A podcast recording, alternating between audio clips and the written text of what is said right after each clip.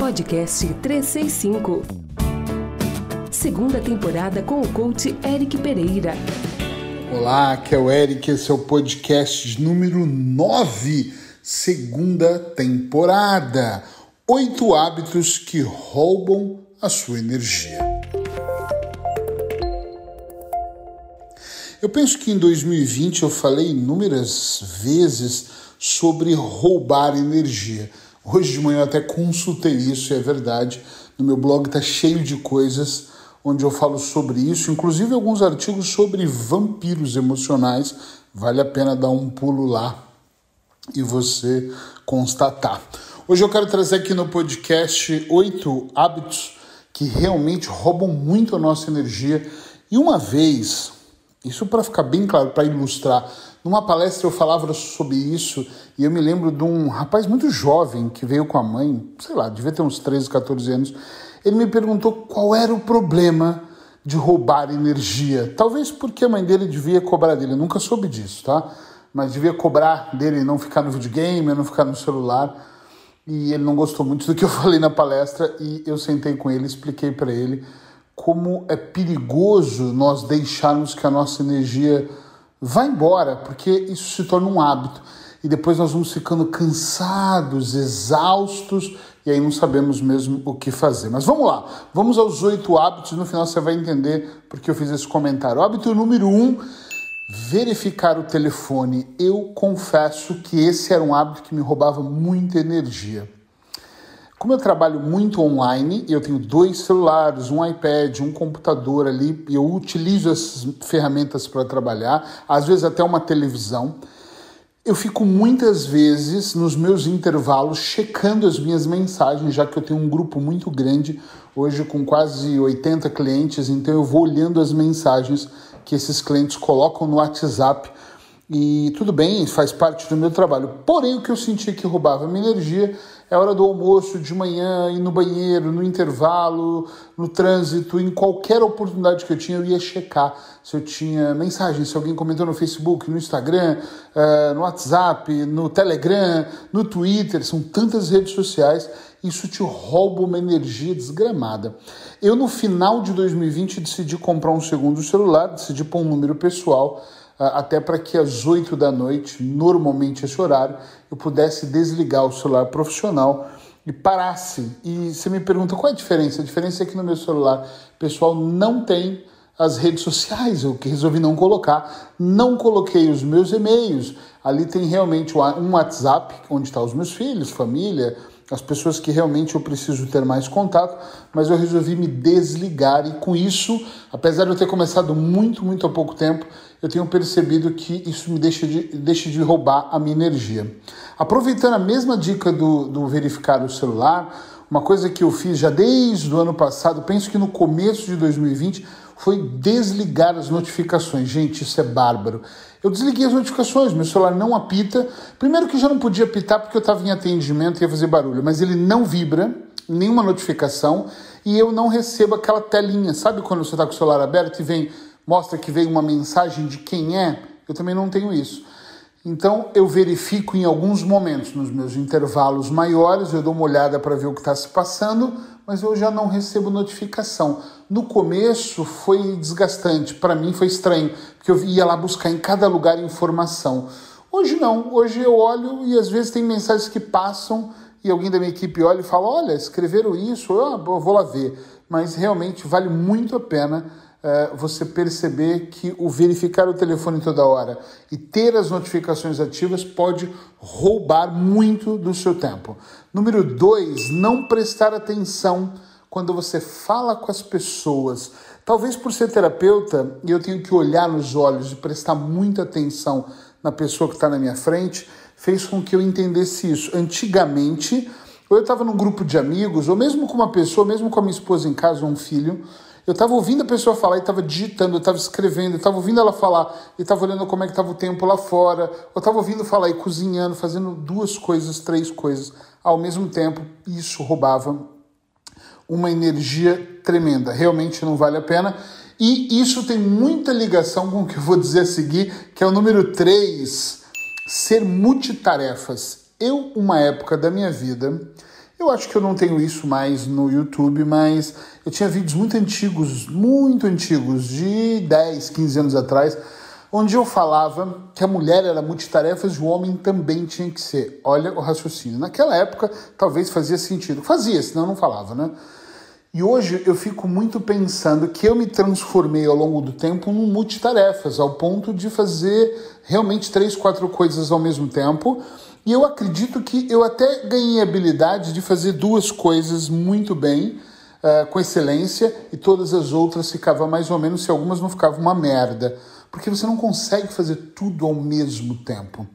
Eu hoje tenho o hábito de aproveitar situações, então não misturo as coisas, do tipo, estou na passadeira, então esse movimento é sempre o mesmo, então eu assisto uma matéria, um documentário, uma série, uma palestra, normalmente uh, quando eu vou para a rua, e estou caminhando na rua. Agora com frio não dá, eu vou ouvindo um podcast. Aqui, como tem TV no escritório e a passadeira está no escritório, eu aproveito é, mesmo para ver documentários ou mesmo ver um filme, uma série.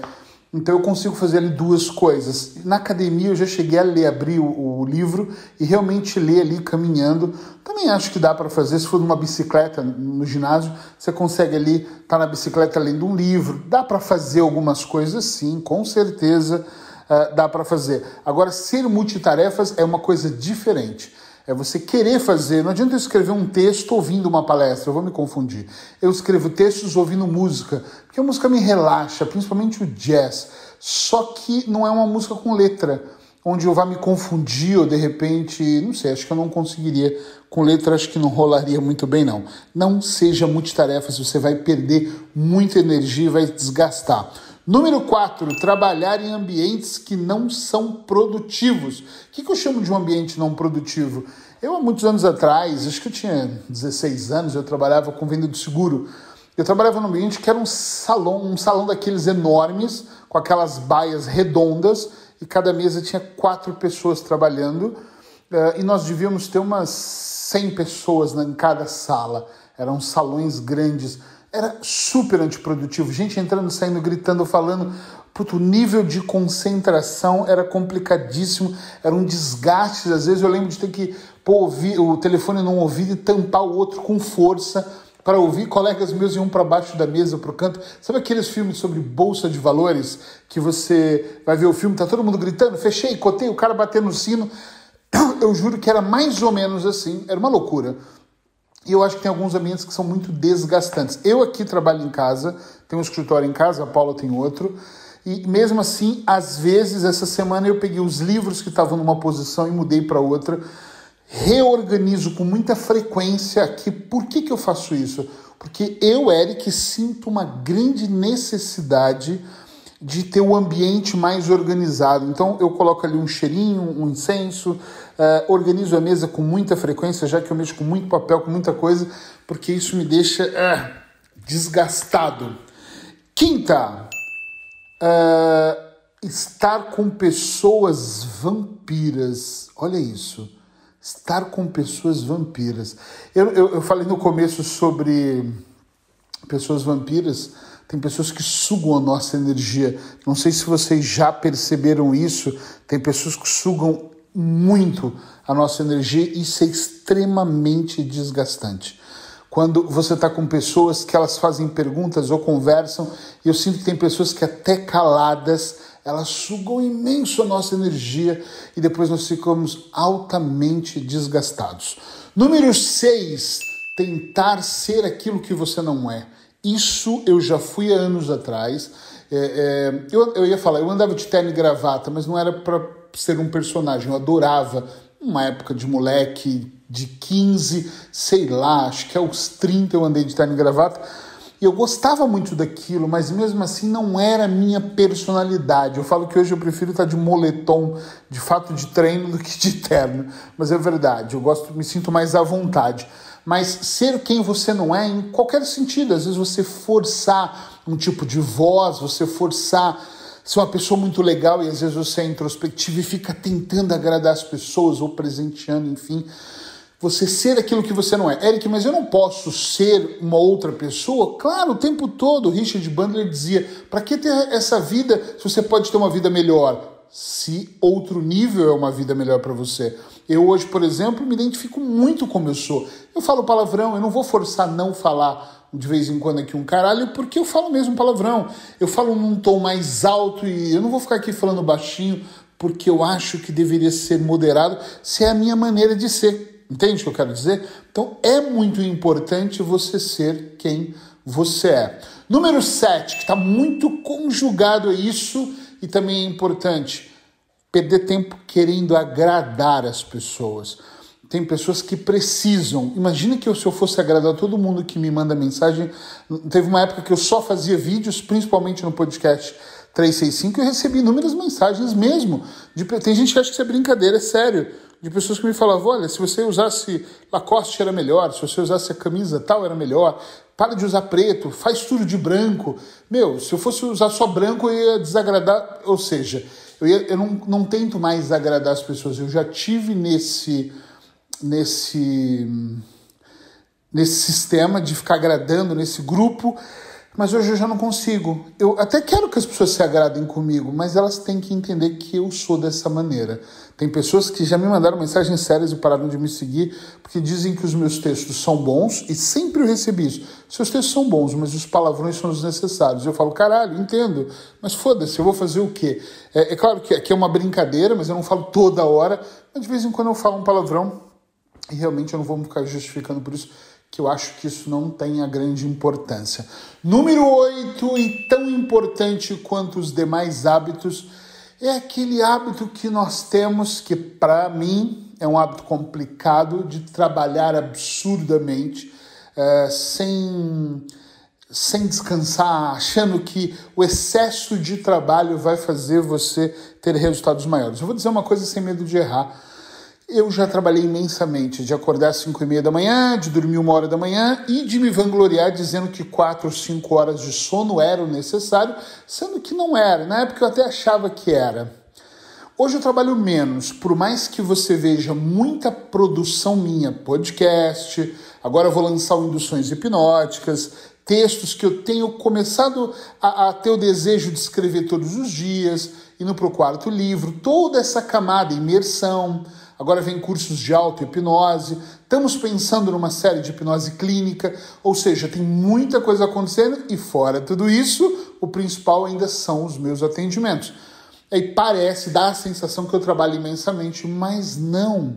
Eu consigo hoje acordar às vezes um pouco mais tarde, eu consigo meditar, eu consigo ter horas para bater papo com a minha mulher ou com os meus filhos, ou estar tá mais tranquilo de manhã.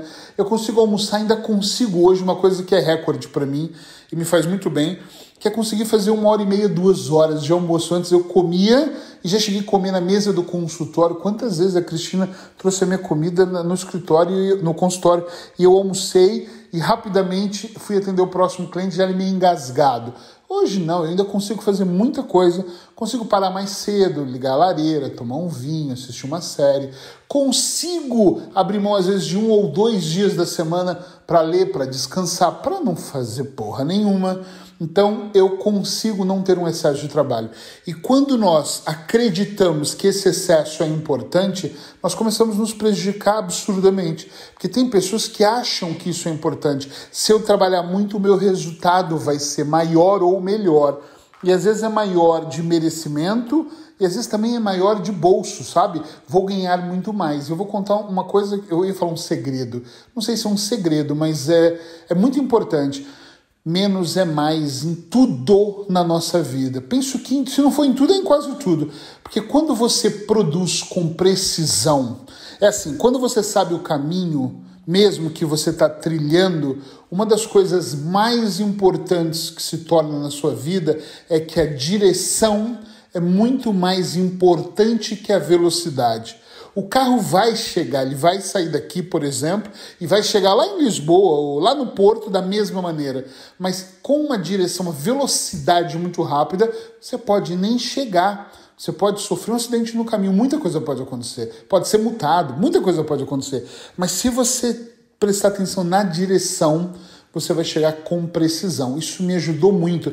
Então, tem dias que eu estou cansado? Claro, como qualquer pessoa. E às vezes não é pelo excesso de trabalho, às vezes eu tenho dois clientes no dia e estou exausto. porque aquele cliente, aquela necessidade, a demanda daquele tratamento roubou muita energia e eu fico exausto. É normal na minha profissão. E pode ser normal na sua também, seja lá o que você fizer. Só o que não é normal para mim é que esse excesso todo para chegar em algum lugar rouba tanta energia que depois você fica super desgastado. Então não é uma questão de tempo. E é claro que quando eu falo isso, tem pessoas que dizem, mas eu trabalho para um hospital, eu trabalho numa empresa de engenharia, não depende de mim, eu tenho um patrão e ele me entope de trabalho e eu sinto muito por isso, mas eu ainda acho que você tem que procurar. Primeiro que eu sou fã de fazer aquilo que nós amamos, isso é o mais importante, mas eu sou mais fã ainda das pessoas que conseguem, por algum motivo, né, ou por motivo próprio, né, uh, guiar, conduzir a sua vida dessa maneira, com mais calma, com mais pé no chão, com mais direção, para que você não entre mesmo numa exaustão gigante e permita que a energia vá embora, ok? Espero que você tenha gostado desse podcast. Se você gostou, curte aí, comenta com as pessoas, coloca no grupo da família. Se você está ouvindo é, nas plataformas que não dá para escrever, por exemplo, Spotify, SoundCloud, é, Apple, clica no link, tenta pegar o link, manda para outra pessoa, dá o um nome, podcast 365. Pede para as pessoas seguirem, para nós aumentar a nossa comunidade, para nós termos mais pessoas aqui envolvidas e comprometidas com seu processo de evolução. Amanhã eu estou de volta no mesmo horário. Fica bem por aí e abraços hipnóticos. Você acabou de ouvir o podcast 365 com o coach Eric Pereira. Todos os dias um podcast para alimentar a mente.